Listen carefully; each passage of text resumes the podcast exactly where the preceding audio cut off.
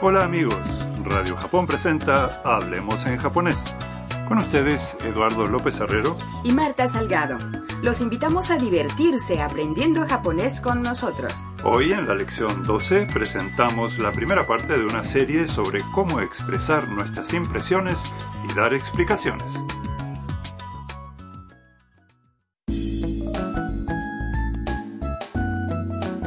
El personaje principal de nuestra historia es Tam, una estudiante vietnamita en Japón. Hoy visita junto a la fotógrafa china Mia el templo Sensoji de Asakusa, un popular punto turístico. Ahora se dirigen al puesto de venta de amuletos. Los amuletos japoneses se llaman omamori y se dice que traen la buena fortuna o nos protegen contra las adversidades. Escuchemos el diálogo de la lección 12.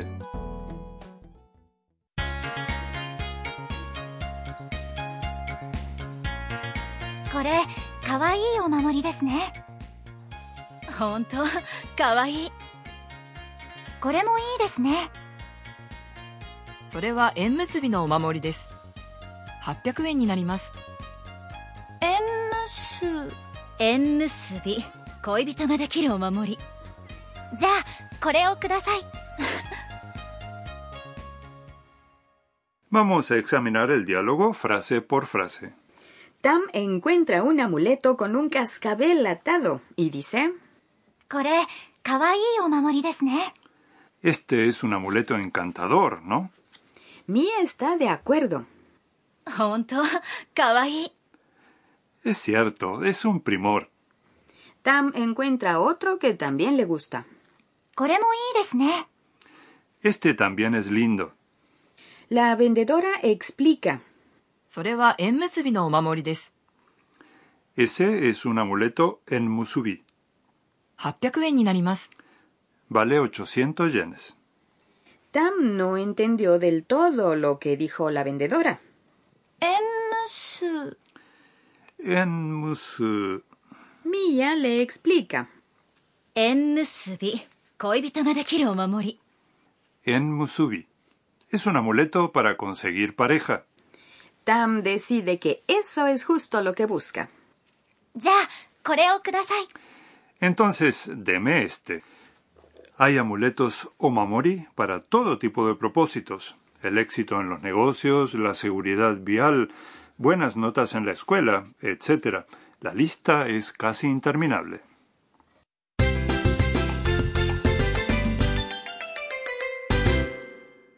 La frase clave de hoy es...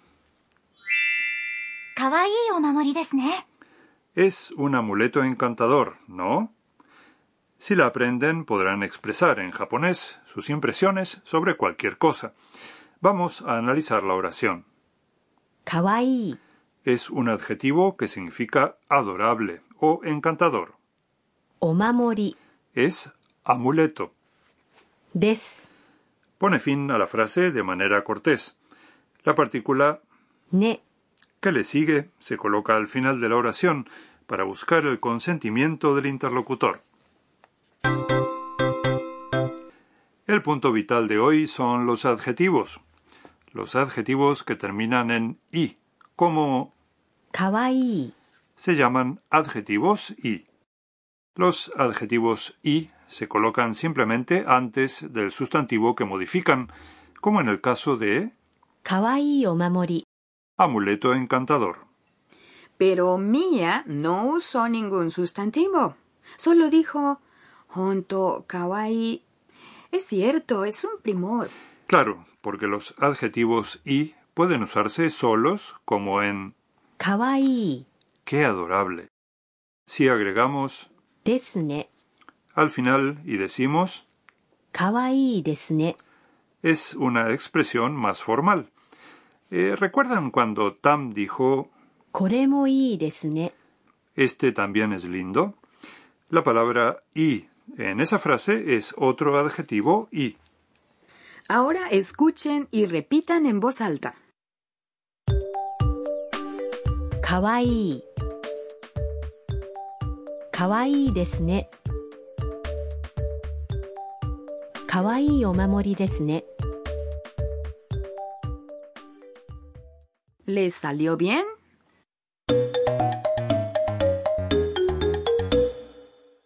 Ahora escucharemos una conversación en una tienda sobre lo que alguien piensa de una prenda.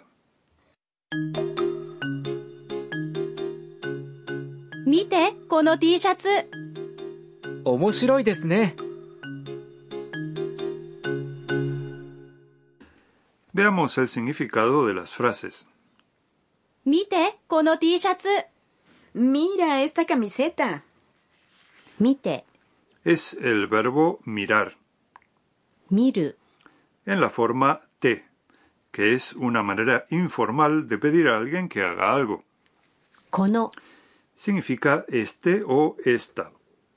T シャツ。 Es camiseta. 面白いですね。 ¡Qué graciosa! Esta expresión incluye uno de esos adjetivos y que acabamos de explicar. Omoshiroi significa gracioso o interesante. La partícula ne se agregó al final para indicar la expectativa de que la otra persona comparte la opinión del hablante. Ahora es su turno. Escuchen y repitan.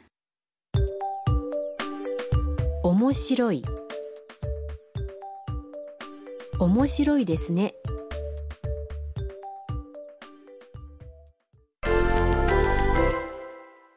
Ahora practicaremos la manera de expresar nuestras impresiones. Imaginen que están en una panadería. Se sorprenden al ver un pan más grande de lo que esperaban y lo expresan diciendo es grande, ¿no? Grande se dice 大きい。大きい。 Adelante.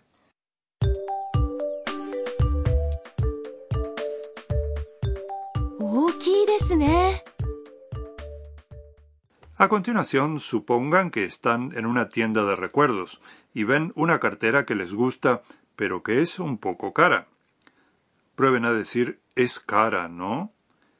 Cara se dice. Takai. Takai. Adelante.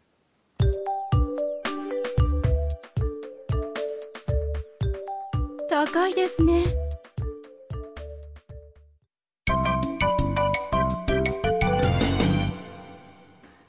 La frase extra de hoy es algo que Tam dice en el diálogo. Traten de memorizarla. これをください。これをください。 Significa literalmente deme esto. ください。 es deme. Esta frase se usa para pedir algo en una tienda señalando el artículo deseado. En un restaurante podemos indicar simplemente en el menú lo que queremos comer y decir Con eso basta para que nos entiendan. Mia no Travel Guide. A continuación, la guía turística de Mia.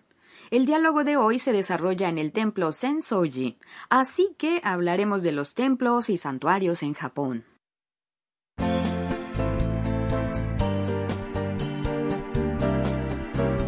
Hay templos y santuarios en todas partes de Japón. En los santuarios se venera desde la antigüedad a los dioses del sintoísmo. En los templos se practica el budismo. Muchos de ellos son puntos de interés turístico. Así es. Una razón son las construcciones, las estatuas budistas y otros objetos, y por supuesto los bellísimos jardines, todos fruto de técnicas artesanales de gran antigüedad. En Tokio, el templo Sensoji, que apareció en el diálogo, y el santuario Meiji Jingu son populares puntos turísticos. Sin duda.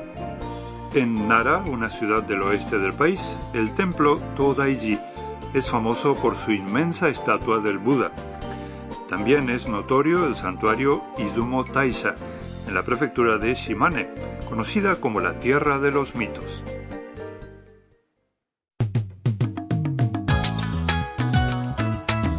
Hablemos en japonés. Esperamos que les haya gustado la lección de hoy. ¡Hasta la próxima!